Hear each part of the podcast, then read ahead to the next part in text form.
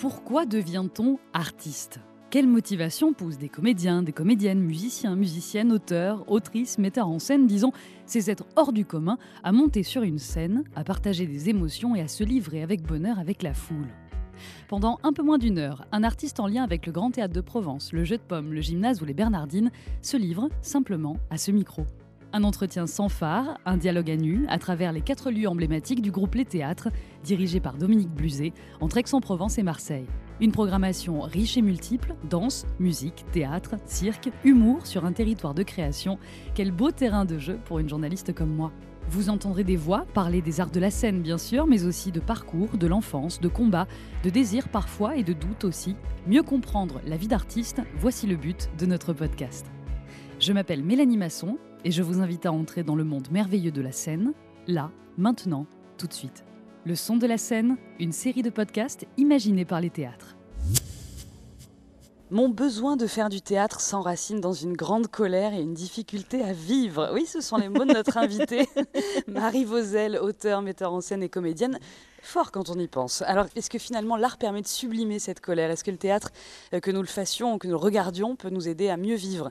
Le théâtre est-il une possible réconciliation avec le monde, entre les gens, avec soi aussi? Toutes ces questions et bien d'autres encore, nous avons décidé d'en discuter dans le son de la scène et sur la scène des Bernardines à Marseille avec Marie Vauzel. Nous parlerons d'amour, de deuil, de rencontres, d'engagement politique, de réel et de poétique, de tradition, d'héritage, de génération, d'adolescence, de collectif, d'écriture et de colère aussi peut-être.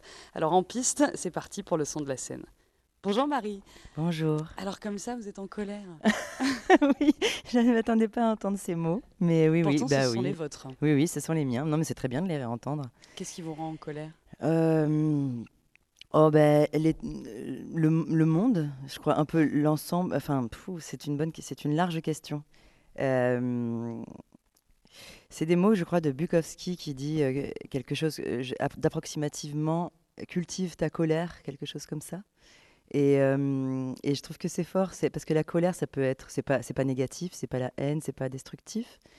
Mais en même temps, j'ai l'impression que si on n'est pas re-étonné au sens de fort, de coup de tonnerre du monde, de l'état du monde, de l'état des relations humaines, euh, de, de, de soi-même aussi, et que ça nous met pas un tout petit peu en colère tous les jours, c'est une forme de, de, capitulation ou en tout cas d'acceptation mais c'est au-delà de ça, parce qu'en fait, c'est vrai que quand je dis que c'est en colère, c'est que c'est presque aussi subi. Là, là je parle d'une espèce de, de, posture intellectuelle qui serait d'être en colère, mais c'est même que, que c'est en fait, euh, c'est insupportable.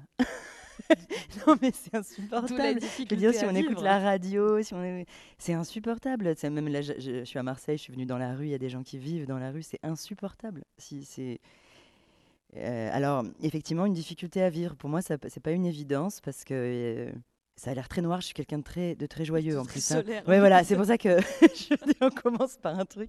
Euh, mais oui, oui, c'est difficile. Je trouve que c'est difficile de vivre en fait. C'est difficile le matin de se mettre à la verticale, de s'habiller, de prendre son petit déjeuner, de faire comme si tout ça, c'était, ça allait de soi. Moi, je trouve que c'est difficile. On va reparler du théâtre comme solution. Pas, mais, mais c'est marrant quand vous parlez, Marie Vauzel, il y a quelque chose de la philosophie, euh, parler d'étonnement, de coup de tonnerre, euh, d'insupportable, de nécessaire, d'évident. Tout ça, c'est un, discours très, très philosophe. Et c'est la philo, euh, en premier lieu, qui vous a peut-être amené à autre chose, mais vous eh avez ben commencé avec des études de philo. Oui, voilà, j'ai fait 10 ans de philosophie. 10 ans, eh ça s'entend encore. c'est bien, tant mieux. Mais en fait, je suis très marquée par ça parce que ce que j'ai aimé dans la. Enfin, ce qui m'a je trouve que ça m'a formé, mais au sens de former un esprit, c'est-à-dire c'est moins un savoir que, que j'ai pas tellement, ou une chose un peu encyclopédique, qu'une façon d'avoir un esprit critique au sens large du mot critique, c'est-à-dire qui n'est pas forcément négatif, mais de remettre en question ce qu'on voit, ce qu'on entend, ce qu'on nous dit, en se demandant qu'est-ce qu'il y a derrière les choses, qu'est-ce qu'il y a derrière le discours. Et il y a un moment en fait de, ma formation philosophique où je suis arrivée au moment de passer l'agrégation et de faire une thèse, et où je souffrais d'être seule à ma table dans mes livres parce que euh, on a un corps, il y a les autres êtres humains et, et j'avais besoin. C'est comme moi, je, me suis dit, j'ai besoin de le mettre en acte. Et, le théâtre, pour moi, est de la pensée en acte, de la pensée euh, incarnée, c'est-à-dire que euh, c'est de la pensée qui passe à travers des émotions, à travers un corps, à travers la coprésence des, des gens dans une même pièce. Et donc, c'est de la pensée qui quitte l'intellect ou qui quitte oui, des sphères comme ça qui nous paraissent un petit peu brumeuses, qui pour moi ne le sont pas du tout, mais et qui passent euh, et, et, on pense ensemble.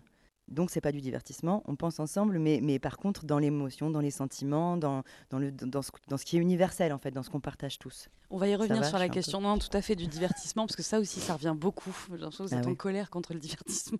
on va y revenir en colère, globalement. Euh, Marie, comment le théâtre arrive dans votre vie alors? Très, très petite, en fait. Bah, mes parents m'ont amené au théâtre. Et je me souviens d'une représentation de Phèdre à la Comédie Française. Alors, c'est ultra euh, classique. Et, mais euh, c'était des costumes de Christian Lacroix. Je me souviens, c'est drôle parce que. Et c'était euh, c'était beau, quoi. C'était très fort. Enfin, j'ai une espèce de d'envie d'y être, en fait, d'envie d'être avec eux. Mmh. Et c'est resté. Donc, j'en ai fait depuis, depuis, tout, depuis toute petite. Et puis, c'est le genre de rêve où on se dit. on se dit que c'est pas pour soi ou je sais pas quoi donc voilà, j'en ai fait toujours en pratique euh, jusqu'à ce que j'ai l'âge limite de passer le conservatoire et où je me suis dit euh, euh, bah, que, c'était maintenant ou jamais d'essayer de, de, vivre son rêve. Et puis si ça le fait pas, c'est pas grave. La philo, c'était très bien aussi. Et en fait, j'ai été prise et puis c'est comme ça que ça a démarré. Voilà. le théâtre arrive comme ça, donc il arrive beaucoup plus tôt que le moment où vous. Euh, ah oui, il arrive dès l'enfance. et vous, vous, parlez de ça aussi dans une interview euh, qui a été donnée au, au, théâtre. Vous dites euh, que vous êtes une spectatrice qui, qui, a un regard d'enfant et qu'un regard d'enfant n'est pas forcément naïf. C'est qui Marie Vosel, petite, du coup? Ben, c'est un peu le paradoxe, je pense, de, de, de, par quoi on a commencé l'émission. C'est la colère. Pardon. Non, mais c'est qu'à la fois, j'ai eu une enfance très heureuse. Moi, j'ai grandi en Camargue. J'ai une famille où euh, on est très unis. vraiment, une, sorte. J'ai eu une enfance objectivement heureuse. Aucune ombre au tableau. Aucune ombre au tableau, objective. Et, pourtant, depuis très petite, euh, il y a bah, peut-être cette colère ou cette difficulté à adhérer, comme un scotch qui adhère pas complètement à la réalité. Ou euh, et, et, donc, il y a eu toujours cette faille en moi que j'écrivais des poèmes hein, tout enfant sur ça. Et, mm, et, puis à l'adolescence, moi j'ai eu un moment très difficile, je ne sais pas pourquoi je parle de ça maintenant. Et j'ai eu un moment où c'est devenu carrément. Euh, euh, comment dire Je ne voyais pas comment le chemin euh, était possible dans ce monde-là. Mais c'est très adolescent en fait. Hein, mais, et je, sais que cette grande, ce grand moment où, où, où j'arrivais plus à vivre, parce que je ne voyais pas comment me sentir bien dans ce monde-là. Euh, et, dans cette vie-là, et, pourtant, euh, encore une fois, j'étais très entourée, j'avais des amis, ça n'a rien à voir avec la joie, curieusement. Et je, pense que dans cette faille-là s'ancre euh, donc de l'enfance, d'une enfance à la fois heureuse, vivante, et à la fois souffrant du, du, monde dans lequel on grandit. c'est là que s'ancre le théâtre, mmh. enfin en tout cas l'envie de théâtre ou le rêve de théâtre, parce que je crois que c'est surtout le rêve de théâtre plutôt que la réalité de théâtre qui est toujours plus difficile que son rêve ou qui est toujours plus qui est, enfin, qui est une sorte de, recherche à l'infini. Et c'est vrai que les grandes émotions théâtrales en tant que spectatrice, c'est quand quelque chose euh, a complètement dépassé. Euh, j'ai pas du tout un rapport intellectuel au théâtre. C'est quand c'était euh, des émotions très fortes ou des choses qui éclairaient complètement la vie. Bah, vous avez parlé de, de la réconciliation. C'est un mm. mot de Dostoïevski, ça, mm. qui dit la beauté, le monde sera sauvé par la beauté. Et moi, j'entends ce que la beauté a de réconciliant, c'est-à-dire qu'une œuvre d'art ou une belle musique qui qu'on soit et quel, quel, quel, quel, être humain qu'on soit, il y a quelque chose qui nous qui convoque euh, ouais, un truc de l'enfance, dans le sens de premier, ou je sais pas. Quand vous pensez à une grande émotion de théâtre, vous pensez à quoi? Alors, on m'a demandé ça, c'est marrant parce qu'il y, avait une, il y a eu une expo à la Chartreuse où ils m'ont demandé ça, un texte sur ça. Donc, c'est bien parce que j'ai déjà réfléchi, sinon j'aurais été embêtée. et alors, du coup, ça, je vais dire celle-là, ce qui était. Euh, Vous l'avez répété celle-là. Oui, voilà, du coup, celle-là, je la connais. non, mais tant mieux. Non, parce qu'il y en a plusieurs. Hein. Mais euh, non, si, c'était au, Festival d'Avignon, à la carrière de Boulbon. Je ne sais pas si vous connaissez cet endroit qui est incroyable parce que on se sent tout petit et c'est euh, la, pierre, elle, enfin on se sent tout petit, on est dans une faille de la terre, quoi. Comme si on avait une faille. C'est la nuit, donc il y a le ciel étoilé d'été euh, au-dessus de sa tête. Et hum, c'était un spectacle de Pippo Del Bono qui s'appelait Urlo. Et il y avait ce tout petit bonhomme qui s'appelait le Pépé, je crois que c'était un de ses comédiens fétiches, qui à un moment arrive du fin fond comme ça. Alors c'est mon souvenir, alors je pense qu'il déforme certainement la réalité. Vous avez quel âge Peu importe. Oh, j'avais 20 ans, je crois. Et ce tout petit bonhomme, il avait une immense cape de roi et une immense couronne. Et il arrive vers nous en claudiquant parce que c'était un, monsieur qui, était, qui avait une maladie. Et en fait, tout d'un coup, j'avais l'impression que, je sais pas, j'ai un souvenir de, de, plus arriver à m'arrêter de pleurer, d'une émotion très forte. Il était entouré en plus de deux immenses euh, euh, types en noir avec des, des, des, lunettes de soleil comme des agents de sécurité. Et d'un coup, c'est comme si l'ordre du monde devenait juste, quoi. C'est-à-dire que le plus petit, le plus le plus euh, fragile, Des, êtres humains devenait le, roi du monde dans cette faille. Sans les mots. Ah ouais, non. il y avait de la musique. Ah. il y avait une très belle musique. Ça, c'est une grande émotion. Ah oui, oui. Ouais, voilà.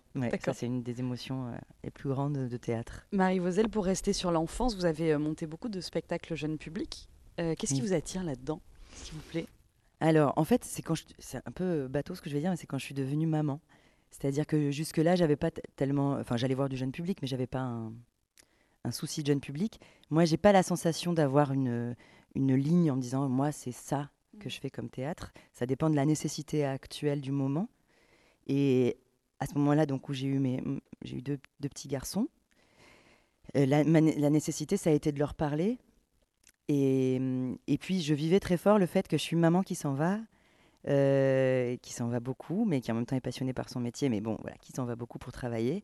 Et euh, j'ai trouvé que la société pour l'instant ne nous aide pas beaucoup. C'est-à-dire que j'étais très culpabilisée par la crèche, par l'école et même par mon entourage du fait de partir et que bah, c'était le papa qui gérait le quotidien. Et, ça ne m'empêchait pas d'être présente, mais en tout cas, j'ai senti très lourdement euh, cette culpabilisation. Alors en plus, moi, je suis très facilement culpabilisée. Alors peut-être que toutes les mères sont peut-être comme ça. Ouais, c'est ouais, hein, on un truc, euh, voilà. Et en fait, donc j'ai eu besoin de, de parler de ça, en fait, pour me dire bah, pour les enfants, même les mamans qui partent une journée, parfois pour un enfant, c'est beaucoup, bah, de se dire qu'en fait c'est super parce que sa maman elle vit plein de choses et puis qu'elle peut revenir avec tous ses rêves. Mm. Donc c'est, ça a commencé comme ça. Et puis après, il y a eu le deuxième spectacle jeune public, qui est Mo, que j'ai créé ici, qui a été ma première euh, création euh, ici. Euh, c'était parce qu'en fait, j'ai donné, j'ai un, ami psychologue qui travaillait dans une MEX où il y avait des jeunes mineurs isolés, des étrangers qui étaient arrivés clandestinement sur le territoire et qui étaient mineurs, et qui m'a dit viens parce que il ne parle pas de, la traversée, il, y, y, y avait des zones de, tabou. Et donc, euh, il m'a dit, viens, avec le théâtre, peut-être qu'il y a des choses qui peuvent se passer. Et donc, on a commencé des ateliers. C'est à l'époque, c'était pas, c'était tôt, hein, c'était en 2012-2014. Donc, on n'en parlait pas. C'est devenu après un, espèce de grand sujet euh, qui a un peu disparu maintenant, d'ailleurs. Mais du coup, je me suis dit, non, mais il faut en parler, en fait. Il faut parler de ce qui se passe parce qu'ils sont à la lisière de nos villes, on les voit pas. Moi, c'était à Arles, une petite ville, je savais pas qu'ils étaient là. Et je me suis dit, il faut peut-être en parler aux enfants. Voilà. De, bah, qu'il y a d'autres enfants qui vivent d'autres vies et c'est pas, c'est pas grave, mais il faut les voir en fait. Donc c'est ça. Et puis après, pour finir sur le jeune public, vous me dites si je suis trop bavarde. Hein, non, tout va bien, tout va très bien. Euh, j'ai une idée du jeune public qui n'est pas différente en fait du, tout public, c'est-à-dire que j'ai pas du tout eu la sensation de changer ma façon de travailler, parce que je crois très fort que euh, on n'a pas besoin, et je ne crois pas que le théâtre doit être euh, ou pédagogue ou hum, didactique. Euh, justement, je crois que c'est une erreur de penser à la place des gens, et les enfants y compris. Surtout que les enfants ont un grand accès à l'abstraction, je trouve. Euh, moi, je montré très tôt des films ou des choses. Et en fait, ils n'ont aucun problème avec l'abstraction, les enfants. Et donc, et donc, de la même façon, j'ai voulu construire des spectacles qui soient tout aussi techniquement aboutis, tout aussi onirique. Et euh, ce sont par exemple deux spectacles, les deux premiers jeunes publics que j'ai fait, où il n'y avait pas de mots, tout était raconté par les images et, la musique. Et hum, donc voilà, j'ai travaillé de la même. Pour moi, c'est pas en rupture avec mon travail euh, qui est plus euh, tout public ou adulte. Mmh. Et puis il y a eu la question de l'adolescence aussi, ça c'était avec les théâtres, euh, oui, non ça? tout à fait. là aussi sur le passage à l'âge adulte, qui a, mmh. a peut-être un peu résonné, Marie Vouzel, avec ce que vous venez de dire sur votre passage à l'adolescence quand le théâtre rencontre euh, la vie. Oui, oui, oui, oui, c'est ça, c'est vrai. C'est vrai. Bah, au départ, euh, Maelstrom, c'était une commande de Dominique Bluzet. Mhm. Euh, et en fait, ça a été très chouette parce que j'ai, du coup, d'abord, je me suis plongée justement à lire beaucoup de jeunes publics, ce qui est une littérature que je connaissais pas bien. Et puis ce texte que de, de Melchior, qui est très avif, très, très fragmentaire, c'est un G, un cri. Je trouvais qu'il était juste pour parler de l'adolescence. Euh, et effectivement, je, voulais du coup des comédiens, une comédienne et un musicien très jeunes qui ont juste 20 ans. Mm. Et puis j'avais l'impression vraiment dans la hum, création qu'il y avait leur adolescence, la mienne, celle de Melchior probablement, qu'il a mis dans son texte, et que c'est de, toutes ces adolescences qui sont pas la même époque, on n'est pas la même génération, mm. euh, qu'est né ce spectacle, avec évidemment, oui, des, des grandes, les grands universaux de l'adolescence que sont la colère, la rage, l'inacceptation du monde tel qu'il est, et puis là, le refus d'être assigné à une identité ou à une case ou à... Qui est une histoire de génération là aussi. Euh, les générations actuelles sont beaucoup plus euh, euh, dans cette réflexion-là de, ne pas vouloir être assigné. Exactement. Beaucoup plus que nous, peut-être. Beaucoup plus que nous. Et ça, c'est intéressant. Passionnant. Ah, moi, j'adore. J'ai travaillé avec. Euh, donc, ils ont 20, 20, 25 ans, les deux. Et alors notamment la fille, on est, on est, on est très proches, on s'entend très bien, mais on n'est pas du tout la même façon d'être femme mm. et la même façon de percevoir, d'avoir les, de, percevoir les catégories de pensée. Enfin, et ça m'a fait du bien de les rencontrer. Vous dites que vous avez du mal aussi quand on pense à votre place, quand vous êtes spectatrice, Marie Vosel. Ça aussi, vous l'avez, vous l'avez déclaré. C'est intéressant, ça veut dire quoi penser à la place de l'autre, du coup? Dans, dans, le théâtre Ouais, dans, le théâtre. Alors, j'ai la sensation, mais peut-être que je... il faudrait que je fasse attention à ce que je dis, mais j'ai un peu la sensation qu'il y a. Ça va. Non, mais parce que c'est pas bien les généralités, mais qu'il y a beaucoup, pour moi, de spectacles ou de textes que je lis où il y a souvent euh, une voix qui, un peu comme un roman, c'est-à-dire une voix qui m'explique ce que pensent les personnages, ce que, euh, ou qui, où, je sens aussi derrière ce qu'on veut me dire euh, de, du monde qui est pas bien, et, et, du coup pour moi, ok, on, m'explique ce qu'il faut que je pense, alors que finalement j'ai l'impression que la force du théâtre, et, et notamment ça c'est flagrant dans les grands textes classiques, Shakespeare, il n'y a jamais personne qui vient vous expliquer ce qu'il est en train de penser. Ou alors c'est encore plus, quand Hamlet parle ou Macbeth, c'est encore plus euh, épais, étrange. Euh, et, et j'ai l'impression que hum, les tragédies grecques, n'en parlons pas. Personne ne vient nous expliquer ce que pensent ces gens. Et en fait, ce qui est passionnant à voir, c'est, de, nous essayer de comprendre. Et du coup, c'est ce qui crée pour moi l'émotion et l'identification possible aussi. Euh, bah, qu'est-ce qui fait cet amour, qu'est-ce qui fait cette trahison, qu'est-ce qui fait sans qu'on vienne euh, me dire ce que je dois en penser ou ce que ça dit du monde. Euh. Et, voilà. Et j'ai l'impression qu'il y a parfois, alors évidemment pour le jeune public c'est flagrant, et mais aussi un peu une tendance pour le grand public d'avoir une chose un peu bien pensante avec des personnages qu'on peut assez vite qu'on peut assez vite se dire bah, lui il est bien, lui il est pas bien. Assigné là aussi. Ouais, voilà, assigné à euh, voilà. Et, en fait, je, trouve que c'est dommage, ou en tout cas, c'est pas là que moi j'ai envie de, de, travailler. Mm. Il y, avait un retour sur un texte euh, euh, une nuit là. je me souviens, j'avais envoyé à des comités de lecture, puis il y a un qui a dit bah, on aimerait bien, donc il avait pas aimé mon texte. Il dit donc Jean, le héros, on aimerait bien l'aimer à défaut de le comprendre. Et bon, c'était une critique, mais moi j'étais trop contente. Je dis, mais en fait, euh, c'est, on est incompréhensibles les êtres humains. Et moi j'ai l'impression que quand on crée un personnage, il faut essayer d'être. Si on le comprend en deux secondes et demie, bah bon, ok, c'est, mais c'est pas. En fait, un être humain, il est. Il est c'est, ouais, c'est incompréhensible, c'est impossible de le comprendre, quoi, de, de l'entourer. Donc, euh, merci à ce critique. Ouais, trop bien. On sait pas qui c'est. Marie Vosel vous remercie dans le son de la scène. Euh, le théâtre n'est pas du divertissement, ça n'est pas didactique et ça n'est pas un entre-soi, selon vous, Marie. Ouais, enfin j'espère. C'est quoi du coup? Oh pétard. oui. Si je pars de l'exclusion, dis donc. Bah, je, voilà, ouais, je... ouais, ouais. Bah, je vous ai entendu dire ça. Ouais, ouais, bah, c'est mon espoir, un peu mon rêve, mais c'est mon inquiétude aussi, parce que on est, je trouve qu'on est très menacé par l'entre-soi pareil, c'est pas très bien de dire ça, mais il faut, oh mais faut le dire. Voilà, il faut le dire un peu.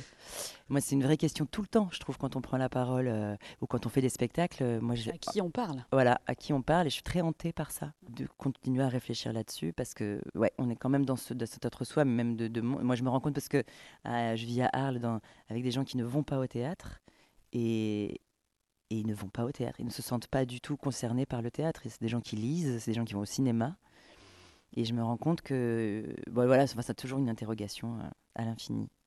Alors, l'entre-soi, euh, pour moi, c'est évidemment le problème. Euh, je ne sais pas si on peut le résoudre. Je pense que par contre, si on s'arrête de le poser comme problème, si on l'évacue, ça devient grave ou, ou, ça devient le un problème pour nous.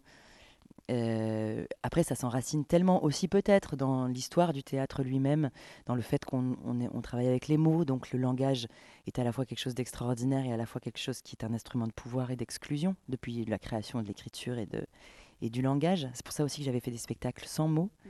euh, dans l'idée que tout le monde puisse, euh, enfin, qu'il y ait un accès direct. Donc bon, ça c'est une grande question l'entre-soi, qui est un vrai gros gros problème, qui n'est à mon avis pas complètement résolu par le fait de sortir des théâtres. La question, c'est comment on peut faire que le théâtre. Faire rentrer. Faire rentrer dans le théâtre, qui en plus, dans une ville, il y a, il y a dans un plan de ville, il y a la mairie, il y a, euh, je sais pas, le lieu de culte, il y a le théâtre. Donc, ça devrait être un endroit public. Euh, bon, bah, comment faire que ça le redevienne Je sais pas. Voilà, bon, ça, c'est la question. Le divertissement, bon, bah, ça, euh, je sais que c'est toujours la question parce que Euh, ma mère dit toujours, mais vous êtes t'es drôle, pourquoi vous faites pas des spectacles drôles Et bon, ils sont aussi drôles, hein, mes spectacles. Là, on a l'impression que je suis, je suis complètement euh, sordide et sinistre. non, le rire, c'est vachement important, et même, le, même la, la- le rire euh, vulgaire, c'est pas le bon mot, mais trivial. Voilà, la trivialité, c'est important. Ça fait partie du théâtre. Mais, euh, mais le divertissement, c'est autre chose. C'est une façon de nous empêcher de penser. Alors là, ça, c'est. Je Ça, trouve chez Pascal. On revient à la philo là. ah bah quand oui, c'est vrai. Mais il nous aide à penser, hein, Oui. quand même. Enfin, De moi, il quoi, m'aide à penser le monde. Ou, Pascal Euh, Pascal, Ah en oui. l'occurrence, avec son petit, avec son petit mot du divertissement, c'est trop bien. Parce que c'est ça, c'est effectivement euh, le divertissement chez Pascal, c'est le vide. C'est ça. Ben, je trouve que ça fonctionne à fond en ce Mm. moment. Ça On nous un- empêche de, de nous retrouver face à nous-mêmes. C'est ça. C'est ça. Et pourtant, le théâtre, pour vous, c'est se retrouver face à Ben, soi-même. eh ben, je l'espère. En tout cas, Ouais. je sais qu'il y a un théâtre, qu'il y a un divertissement et que c'est important que ça existe. En fait, je, je- et c'est très important même que ça existe, que les gens puissent se divertir. Il ne faut pas être tout le temps face à soi-même, c'est insupportable. C'est insupportable. Un petit peu lourd. un petit peu lourd. Et même, je comprends que parfois, un samedi soir, on n'a pas envie de venir voir euh, Nuit, euh, spectacle qui. tu vois, On va parler de votre spectacle. Non, ou, euh, ou même Maelstrom qui parle de- de- des problèmes de l'adolescence, je, je comprends. Néanmoins, si, j'ai l'impression que le théâtre, enfin en tout cas le théâtre public tel que moi je le vis ou que je l'envisage dans ma vie, je le rêve en tout cas comme un endroit où on essaye de penser le monde, on essaye de penser euh, ce qu'on est nous tous ensemble. Alors avec euh, des maladresses, on n'est pas, euh, je suis pas une chercheuse, je suis pas, je suis pas universitaire, je suis pas une philosophe, suis, c'est avec d'autres moyens qui sont qui sont le corps et la communauté de gens présents dans un même endroit, mais que c'est un effort pour essayer de penser le monde, quoi. Et que même c'est peut-être même la, la fonction. Alors c'est pas tout à fait peut-être. Non, si, parce que même Aristophane, même la fonction première du théâtre, qui serait de nous retrouver tous ensemble pour essayer de, de, de remuer un peu la merde et voir qu'est-ce que et de démêler là-dedans. euh, de démêler quelque chose, chose de là-dedans, voilà, quelque et, et puis de, de que ça crée quelque chose de beau et qui pour moi est un grand espoir. La beauté, c'est toujours un grand espoir. J'ai j'ai du mal avec les spectacles justement qui sont que sordides, que glauques, où on remue pour remuer quelque chose. Mais par- euh, parce que c'est jamais ça, l'art, je trouve. Même l'art le, Mais plus, ni la le vie. plus violent, et la vie non plus. Mm. Euh, je sais pas, je sais pas, je- moi j'adore Bacon, je suis très fascinée par ce peintre. C'est d'une violence inouïe, mais c'est pas sordide. C'est beau, c'est vivant, c'est. Comme la vie, ouais. Comme, euh, ouais, ouais, comme la vie et puis comme l'état des, des forces en place, quoi. La force aussi de vos spectacles, Marie Vosel, c'est, ou en tout cas ce que vous mettez en avant, c'est au-delà des mots, c'est euh, tout le reste, en fait. La, la lumière, euh, le son et la musique aussi. La Mm. musique dans votre vie, euh, elle se place où? Elle représente quoi? Alors étrangement, je suis pas quelqu'un qui vit en permanence avec la musique parce que en fait, je d'abord quand j'écris et j'ai- un, rapport premier qui est un rapport au mot, je lis beaucoup et j'écris, je j'arrive pas du tout à écouter de la musique en même temps parce que c'est comme des rythmes. Pour moi, c'est un livre que je lis, il y a un rythme qui est le rythme de, de l'écrivain, enfin de l'écriture, ou quand j'écris, j'ai un rythme, donc c'est de la musique un peu. Je sais pas comment exprimer trop ça. je- Et donc, euh, écouter un morceau, c'est rentrer dans un autre rythme. Donc j'ai pas, euh, je sais que euh, j'ai pas ce truc d'écouter de la musique en permanence, mais par contre les peu de les peu de musique ou de chanteurs que, que, que j'écoute, c'est un peu obsessionnel et ça m'accompagne et c'est des c'est des déclics d'écriture ou de vie très forts. Euh, donc c'est plutôt, je suis plutôt quelqu'un qui écoute en boucle des morceaux depuis 20 ans, de temps en temps, mais faisant que ça. Un peu obsessionnel. euh. Ouais, voilà. Et c'est, c'est le cas du, du morceau que vous avez choisi pour nous? Oui, Lequel? Alors, en plus, j'ai hésité parce que justement, je me dis, il est un peu, il est pas très joyeux. En plus, avec tout ce qu'on remue depuis le début, les gens se disent, cette fille, absolument, ça va pas du tout. Alors, en fait, c'est donc j'ai beaucoup hésité avec les morceaux des Doors. Alors, pour- parce que pour le coup, les Doors, euh, pour l'écriture de nuit, ça m'a accompagné. J'ai lisé beaucoup les poèmes de, de Jim Harrison, donc j'ai beaucoup hésité avec ces poèmes mis en musique euh, que j'aime beaucoup, Ghost Song et tout ça. Et, puis aussi, euh, enfin voilà, bon, j'ai hésité parce que c'était quand même plus joyeux. Mais il y a un auteur que j'aime beaucoup qui est, euh, qui est chanteur, musicien, qui est Hubert Félix Thieffen. Euh, il a une espèce de, beauté noire baudelairienne que je trouve magnifique. Il a une écriture très belle. Et hum, alors c'est un morceau qui n'est pas tout à fait, qui est pas tout à fait le sujet de ma création du tout parce qu'il il parle d'autres problématiques qui sont pas les miennes et que j'ai pas abordées. Mais je trouve que la force de la musique, j'avais envie de la partager avec vous, quoi. Euh, parce que tout de suite, ça me, ça prend au trip et je trouve ça sublime, quoi. Voilà. Et le nom du morceau, c'est J'ai donné Alligator. lequel Alligator. Bien ça. Ouais, voilà, 437. Très bien, on le partage avec vous. C'est le choix de Marie Vauzel dans Merci le fond de la scène, avec plaisir, sur la scène des Bernardines à Marseille. À tout de suite.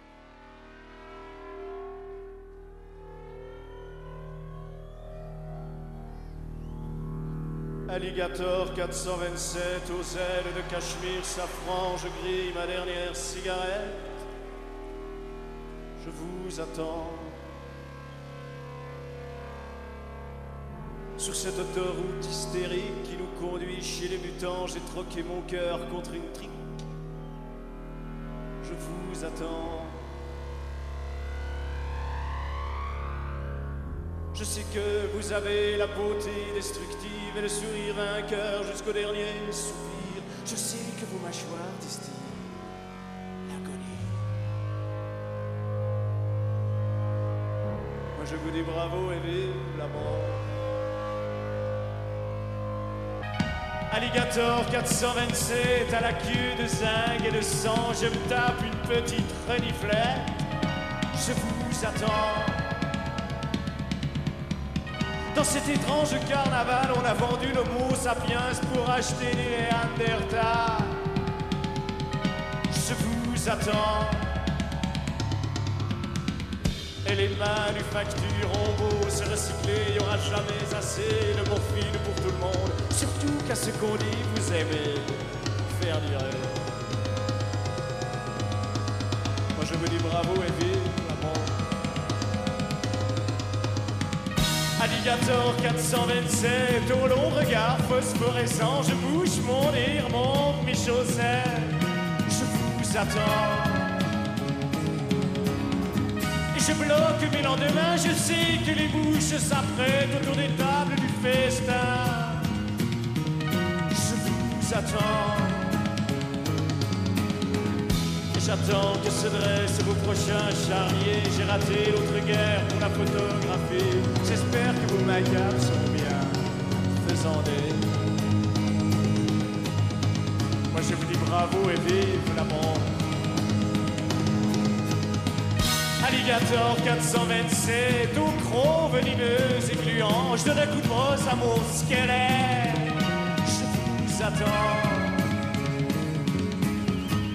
L'idiot du village fait la queue et tend sa carte d'adhérent pour prendre place dans le grand feu. Je vous attends. J'entends siffler le vent au-dessus des calvaires et je vois les vampires sortir de leur cercueil pour venir saluer les anges nucléaires. Moi je vous dis bravo et vive 14 427, aux griffes d'or et de diamants, je sais que la ciguë est prête, je vous attends. Je sais que dans votre alchimie, la tombe, ça vaut des traveleurs chèques et ça suffit comme alibi. je vous attends. À l'ombre de vos centrales, je crache mon cancer, je cherche un nouveau nom pour ma métamorphose. Sais que mes enfants s'appelleront vers de terre. Moi je vous dis bravo et vive la mort. Alligator 427, au cerveau de jaspe et d'argent, il est temps de sonner la fête. Je vous attends. Vous avez le goût du grand art et sur mon compteur électrique, j'ai le portrait du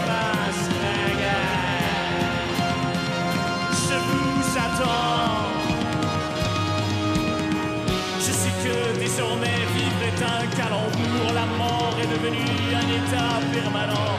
Le monde est au fantôme, hier et au retour. Moi je vous Tiefen, le choix de Marie Vauzel, invitée du son de la scène sur euh, la scène des Bernardines, bien sûr, à Marseille, euh, avec, les, avec les théâtres. On va parler de l'accompagnement des théâtres, justement, parce que c'est une histoire d'amitié et de travail entre, entre vous. Mhm. Euh, bah, justement, tiens, l'accompagnement des théâtres avec vos spectacles, de vos spectacles, Marie. Ça se passe comment? Comment vous travaillez Ah bah ça se passe très bien. Je suis très contente. Vous n'allez pas dire le contraire non, dans ce non, podcast? non, plus- Non, mais en oui, plus, non, mais en plus pour de vrai, pour de vrai, moi j'avais jamais connu ça avant. Et c'est, ça change tout quand on est artiste, euh, ça change tout. Alors, On comment sent moins seul? Ah oui, Ah oui? Ah non mais on est très seul, hein, faut bien, faut bien se dire. Mais c'est, c'est, oui, on est, on est, bon, on est toujours euh, un peu très seul quand même quand on est dans la création. Mais là, euh, ça, ça change tout à la façon dont, dont les choses ont- ont- peuvent avoir lieu. En fait, en fait, ça rend possible, ça rend possible des projets et donc des rêves et donc. Euh, Enfin, ouais, ça change tout aux conditions de travail. Et les conditions de travail, même si on a l'habitude de, de vivre, d'être dans des conditions de travail toujours un tout petit peu compliquées dans le théâtre public, et, enfin voilà, c'est comme ça, dans le spectacle vivant. Mais euh, quand on a quelqu'un qui nous accompagne, euh, on, bah, on- on commence par, par rêver et puis après on pense à la réalité. Alors Déjà, que c'est dire l'inverse. on Oui, est c'est ça, il y a quelqu'un qui croit en vous déjà. Et alors voilà, en fait moi, c'est, ben, on parlait de l'enfant que j'ai été. Moi j'ai été une enfant très très timide et très euh, peu sûre d'elle. Et c'est un peu mon, mon- problème. j'ai peu très vite euh, avoir douté. Et en fait ça, ça change tout effectivement parce qu'il y a quelqu'un qui, qui dit, euh, t'en es là où t'en es, tu es en train de travailler, je sais que tu cherches parce qu'en plus, euh, je, je- je- je suis consciente d'être, dans un travail de recherche euh, un peu complexe où je fais pas des spectacles qui sont ficelés et qui fonctionnent comme des objets bien, bien finis. Et d'avoir quelqu'un qui dit, bah, ok, je te donne la chance de, je te donne, euh, j'ai confiance et, et- je te laisse chercher et je te laisse peut-être échouer, mais tant pis, je suis, c'est ça l'art, quoi. Et ben c'est super rare. Et, hum, et pour un travail comme le mien, c'est, euh, c'est même nécessaire. Je veux dire, je pense que j'aurais pas vécu ces dernières années de la même façon. Euh, on peut subir des découragements très forts, quoi. Et donc ça, ça m'a permis, euh, ça m'a permis de travailler. Et puis c'est des, il y, a- y a, y a Dominique, mais il y a toute son équipe. Et notamment la première création que j'ai fait. Donc j'arrivais à Marseille, personne ne me connaissait. Et j'étais sur un projet complexe. Mo, c'était un, projet très complexe techniquement, artistiquement. J'a- J'avais mon idée, mais elle était euh, compliquée, quoi. Et de fait d'être entouré par une équipe aussi bienveillante, euh, aussi, euh, aussi compétente aussi, c'était, extraordinaire. Ça, ça, ouais, ça a permis à l'objet d'exister.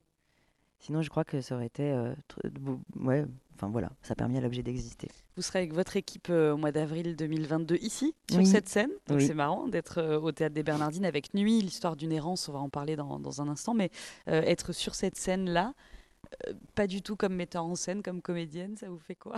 Ah bah, je suis contente. C'est vrai, Mais en fait, Impatiente ou pas? Vous Impatiente. Regardez déjà comment Ah vous oui, allez... Ben, en fait, c'est la troisième création que je fais ici. Et il y a une chose quand on est en création, c'est qu'on est comme chez soi. C'est-à-dire qu'on met notre petit. Faudrait pas que je dise ça parce que Wolf, il va pas être content. On met notre petit bordel, on a nos affaires, on, on mange en bas. Enfin, on est un peu chez soi. Et puis le jour où il y a la première qui arrive, c'est comme si on faisait rentrer les, les gens dans notre chambre, dans notre, les invités chez soi. Et donc, en fait, ici, alors c'est euh, c'est le luxe de dire ça parce que comme c'est beau tout autour de nous, j'ai un peu ce sentiment de familiarité d'avoir vécu des choses très fortes. Et pour moi, quand je viens ici, les murs sont pleins de, de ces créations, de ces émotions fortes, euh, de ces, de ces, de ces, doutes, de ces joies, de ces trouvailles, de ces pertes, de ces échecs. Et puis d'avoir euh, voilà, vécu ici. Donc je suis trop contente. Je suis toujours contente d'être là. On va rentrer dans votre chambre bientôt. du coup, Ouais, dans voilà. Donc bienvenue euh, dans ma chambre. hein. Sympa ma chambre. Ouais, elle est pas mal. ouais, ouais. elle est pas mal. Bon, un petit peu austère quand même. Un petit peu austère, un petit peu fraîche, mais Voilà. on s'y fait. Ouais, voilà, on peut pas tout avoir. hein. Ce spectacle Nuit, justement, euh, Marie Vauzel, l'histoire d'une errance, qu'est-ce que ça, euh, qu'est-ce que, qu'est-ce qui vous inspire dans l'errance? C'est l'histoire de d'un, d'un personnage qui est de sa nuit. Voilà, on le suit Ouais. tout au long de sa nuit. C'est ça. L'histoire de rencontres, euh, Ouais. De perte aussi, de drogue, d'errance. Et qu'est-ce que, pourquoi vous avez voulu vous intéresser à ce thème-là? Alors, euh, je vais essayer d'en parler bien parce que, j'ai l'impression que j'en parle très mal. pas un matin comme ça, tiens, je vais. Tiens, je vais faire un petit truc sur l'errance. Non, non. c'est vrai. Alors, non, mais j'essaie de, de rassembler. Je pense qu'il y a déjà une chose, si je suis honnête, c'est que j'ai un goût pour euh, les films, notamment. Alors, ça vient du cinéma, c'est un peu, mais, mais je pense qu'il y a beaucoup de, de- Quand vous verrez le spectacle, je pense que le cinéma est présent, en tout cas mon, goût pour le cinéma. J'ai donc un- un- une sensibilité pour les, films euh, qui ne racontent pas, mais qui sont ces films d'errance. Je sais pas, je crois que c'est un- ouais, on dit ça, les films d'errance. Enfin, vous voyez, ces espèces de grandes errances où il n'y a pas de, euh, je sais pas, la Jarmuche ou, ouais, il n'y a pas vraiment d'histoire euh, ou Cléo de 5 à 7. Enfin, c'est ce genre d'histoire euh, de voilà. J'aime ça un peu, mais c'est je sais pas, les polars métaphysiques, ou je sais pas, où, où en fait on, a- on est dans un temps qui est un autre temps, on n'est pas en train de raconter une histoire avec de l'action, mais on croise des gens, on est dans un plus un état où, voilà. Donc je pense que ça, il y, a- il y a un goût euh, esthétique pour euh, Et cinématographique. et cinématographique pour ça. Mais ça vient un peu d'ailleurs. En fait, d'abord, ce, te- ce texte et ce spectacle a une histoire très particulière. Parce qu'en fait, j'ai fait le co- le- le- l'école supérieure d'art dramatique de Montpellier. Et en fait, on est restés tous ensemble la promotion. On a créé un collectif qui existe depuis presque 15 ans maintenant, ce qui est une sorte de d'exploit pour un collectif, avec toutes les difficultés et les, et les joies et, et les gouffres humains qu'on a collectif traversés. Mobius. donc. Collectif Mobius, Ouais. voilà. Qui a En fait, moi j'ai créé ma propre compagnie, j'ai mon histoire à moi, mais j'ai continué à faire partie de ce collectif et, et voilà. Et ma toute première mise en scène, c'était il y a plus de dix ans avec eux, qui s'appelait Sans père, qui était à partir de Tchekhov. Et j'avais déjà envie de, quand je nous regardais tous, donc on a tous à peu près le même âge, j'avais déjà envie de parler de, de ce qui me semble être notre génération. C'est un mot un peu galvaudé, génération, on ne sait pas trop ce que ça veut dire, mais si j'essaye de, de, de, rendre compte ou de raconter ce que je ressens comme étant notre génération, ce serait. euh, bon, moi, moi, euh, ouais, je, je reprends très, tôt- très en amont, mais c'est pas grave. Non, c'est Vous- bien, vous c'est bien. m'arrêtez, ouais. J'allais vous demander que, c'est- enfin, vous dites que c'est un requiem pour votre génération. Ouais. donc je me demandais pourquoi. On est bien, on est bien. on est bien. Ouais, ça va. Non, parce que en fait, si je reprends, je, je pense que euh, j'ai grandi moi avec des parents qui avaient une grande foi, une grande foi euh, au sens large, c'est-à-dire euh, une grande foi politique, une grande foi humaine, une grande foi humaniste, une grande foi euh, religieuse aussi dans le sens large, et c'est-à-dire qu'il y avait l'idée que on pouvait tout à fait s'engager politiquement et, et que ça allait améliorer la vie et que ça améliorait le- les choses et le monde.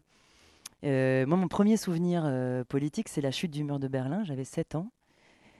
Et je me dis que c'est pas anodin, c'est-à-dire. euh, et, et mon deuxième souvenir, j'étais- non, ouais, qui était peut-être un peu. Non, c'était la- à peu près au même moment. C'était la guerre du Golfe en direct. Je me souviens qu'on regardait en direct des, des- des points verts, et c'était la guerre, quoi.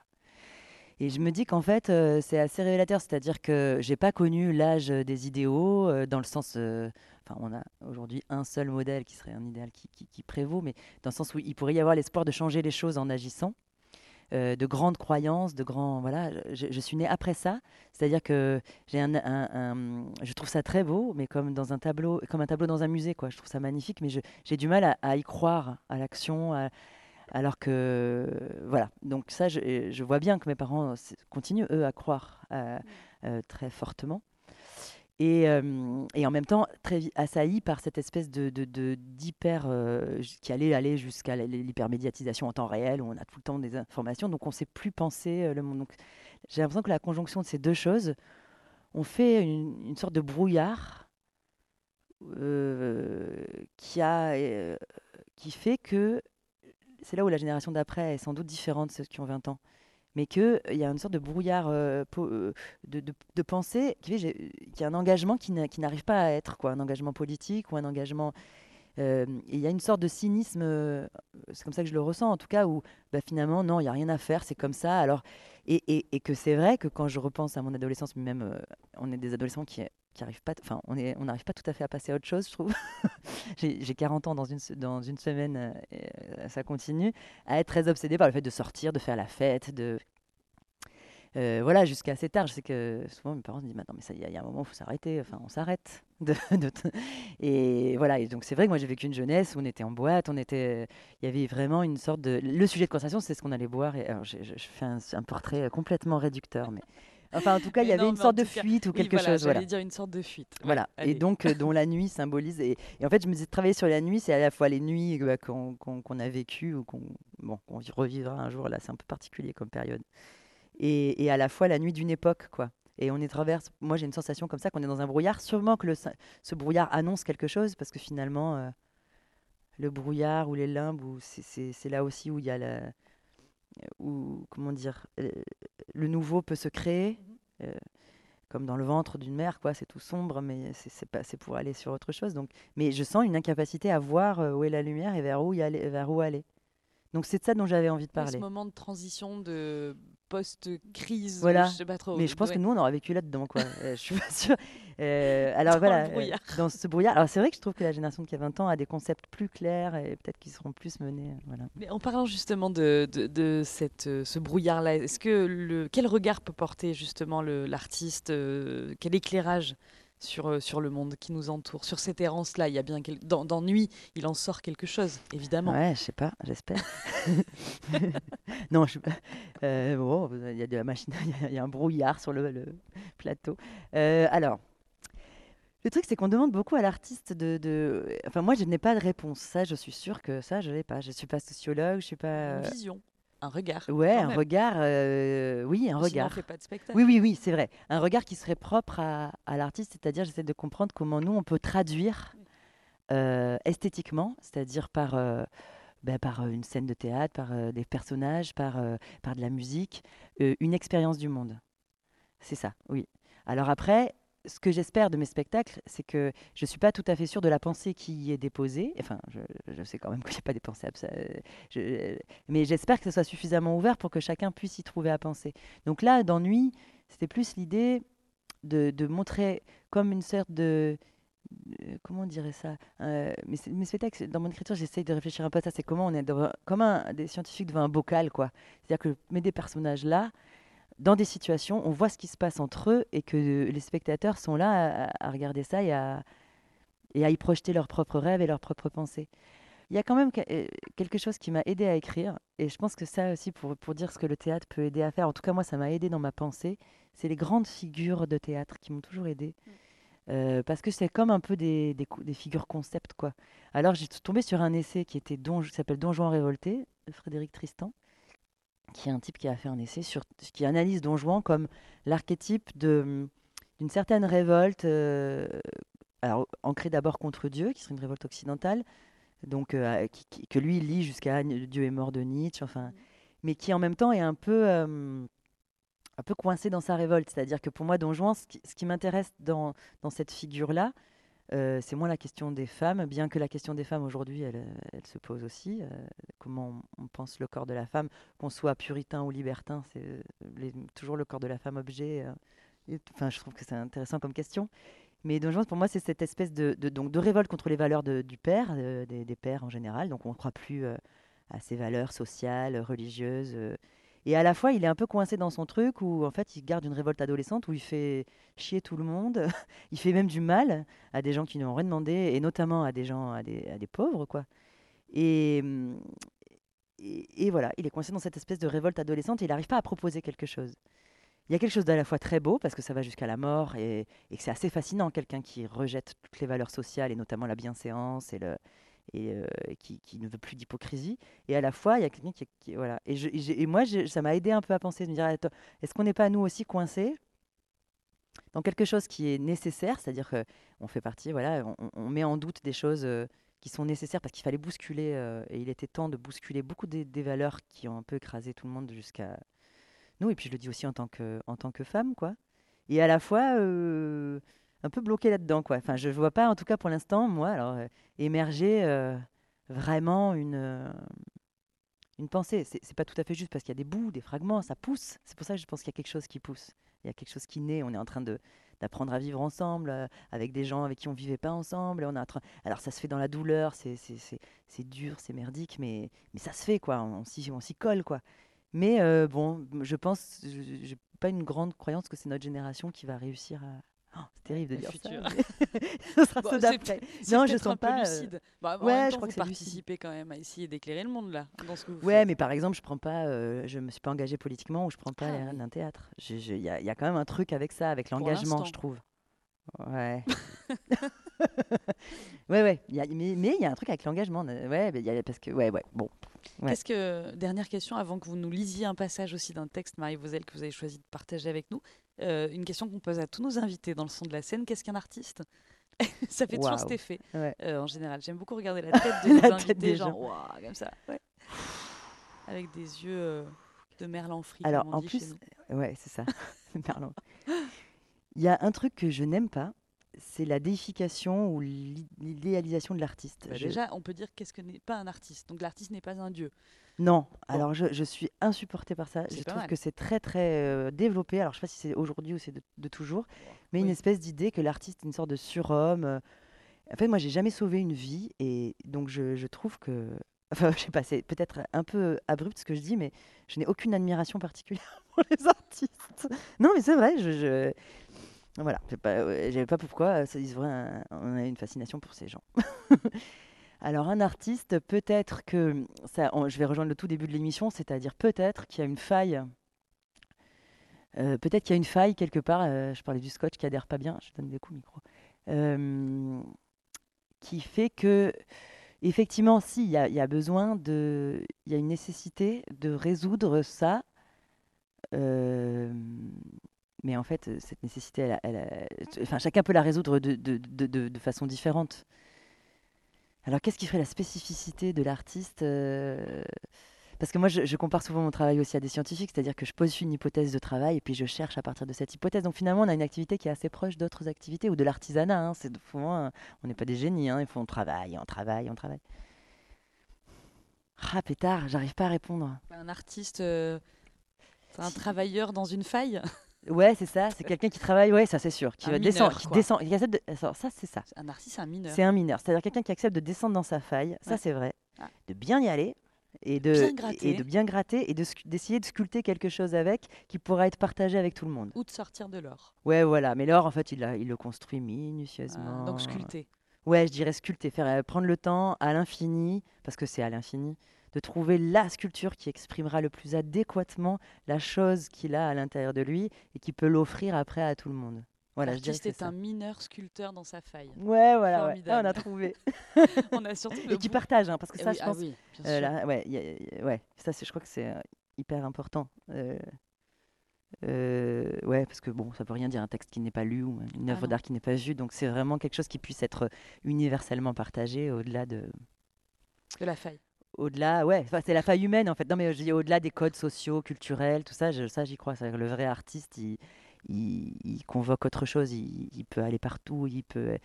Je veux dire, Charlie Chaplin, euh, bon, alors évidemment, je prends un exemple extrême, mais euh, n'importe quel que soit son âge, sa culture, son tout, tout, tout, c'est. c'est pff, on regarde tous, on rit ou on est touché.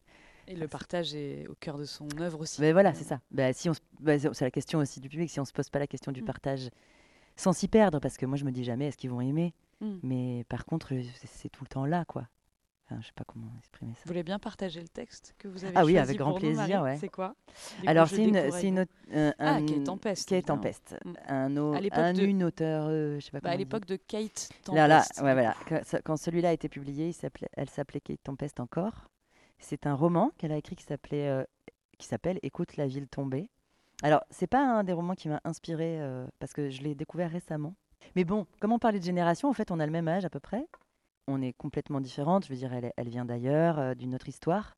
Mais je trouve que dans l'expression d'une réalité qu'on pourrait avoir en commun, eh ben ouais, je m'y retrouve euh, complètement. Puis je trouve ça sublime en fait ce qu'elle écrit. Alors elle écrit des poèmes que je trouve très beaux.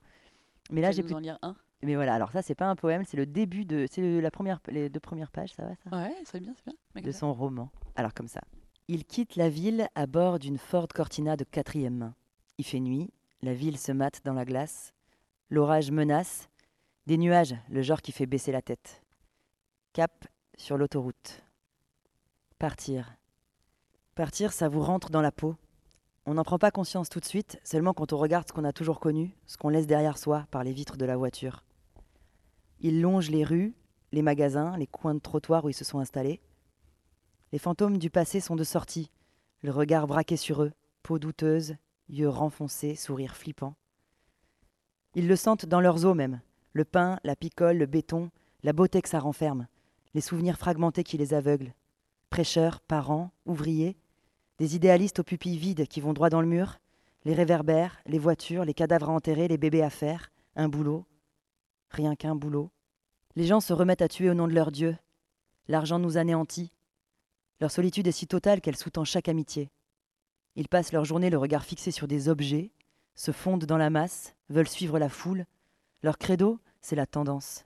Leur horizon, se limite aux soirées en boîte et à la défonce, les traits liquéfiés par l'alcool et la cam, de la haine au fond des yeux le lendemain matin. Mais eux, ils sont là. Ils tournent le dos au stress et à la bouffe de merde et au malentendu perpétuel. Ils plaquent tout. L'agence pour l'emploi, la salle de cours, le pub, la gym, le parking, l'appart, la crasse, la télé, le fil d'information déroulé en bas de l'écran, l'aspirateur, la brosse à dents, le sac où on fourre l'ordinateur portable, le produit pour les cheveux qui coûte un bras et booste l'ego, la file d'attente au distributeur, le cinéma, le bowling, la boutique de téléphone, la culpabilité, le néant absolu qui te traque partout, la douleur de voir un ami devenir une ombre, les visages qui se transforment en grimaces, les gens qui lâchent leur tripes dans le caniveau et s'accrochent à leur amant jusqu'à ce que leur amour rende son dernier souffle, murailles, ciment humide et bombes de peinture, les gosses qui matent du porno et carburent aux boissons énergisantes. Regarde, regarde la ville s'écrouler pour se relever à travers la brume et les mains rouges de sang. Continue à t'accrocher à tes balades sirupeuses en mode karaoké. Trouve ton talent, traque-le, enferme-le dans une cage, donne la clé à celui qui a du pognon et félicite-toi pour ton courage. Dandine-toi sur ta chaise, balance une œillade au type haineux que tu vas ramener chez toi de toute façon. Clame ta fidélité sur tous les toits. Rien n'est pour toi, mais tout est à vendre. Bats-toi la bouche pleine de cendres et touche le fond, tu finiras par prendre goût au secret et à la déception. Autour de toi, on te vend du rêve, et à la fin, tu ne sens plus rien. Aspire, recrache, le mix parfait. Pique l'aiguille profond dans ta veine, essaie de prendre éternellement ton pied. Maintenant, ferme les yeux et arrête. Le problème, c'est que ça ne s'arrête jamais. Quelle tempête Donc écoutez la ville tomber. Ouais, c'est fort, effectivement. Ouais, beau. Merci Marie Vauzel pour ce, ce choix. Pas très joyeux non plus, mais tellement beau. Non, vivant. Ouais, c'est super vivant. Puis c'est un départ, quoi. C'est- Puis il y a du mouvement. En plus, quand vous Mm. étiez en train de lire le, le départ, donc ce partir, il y a le tramway ou le métro Ah oui, qui est passé sous nos pieds. C'était assez joli. On aurait pu euh, parler de plein d'autres choses avec vous, Marie, de la mise en scène aussi, de la musique, de la lumière, du son. C'est pas grave, on se dit à très bientôt. Oui, Et puis merci beaucoup Bah, à d'avoir partagé ce moment merci. euh, du son de la scène. Je rappelle que vous êtes en avril 2022 avec Nuit au Théâtre des Bernardines à Marseille. Merci beaucoup, Marie. Merci. Vous venez d'écouter un épisode du Son de la scène. Rendez-vous prochainement pour une nouvelle rencontre artistique. Et d'ici là, retrouvez toute notre actu sur notre site internet www.letheatre.net et sur nos réseaux sociaux.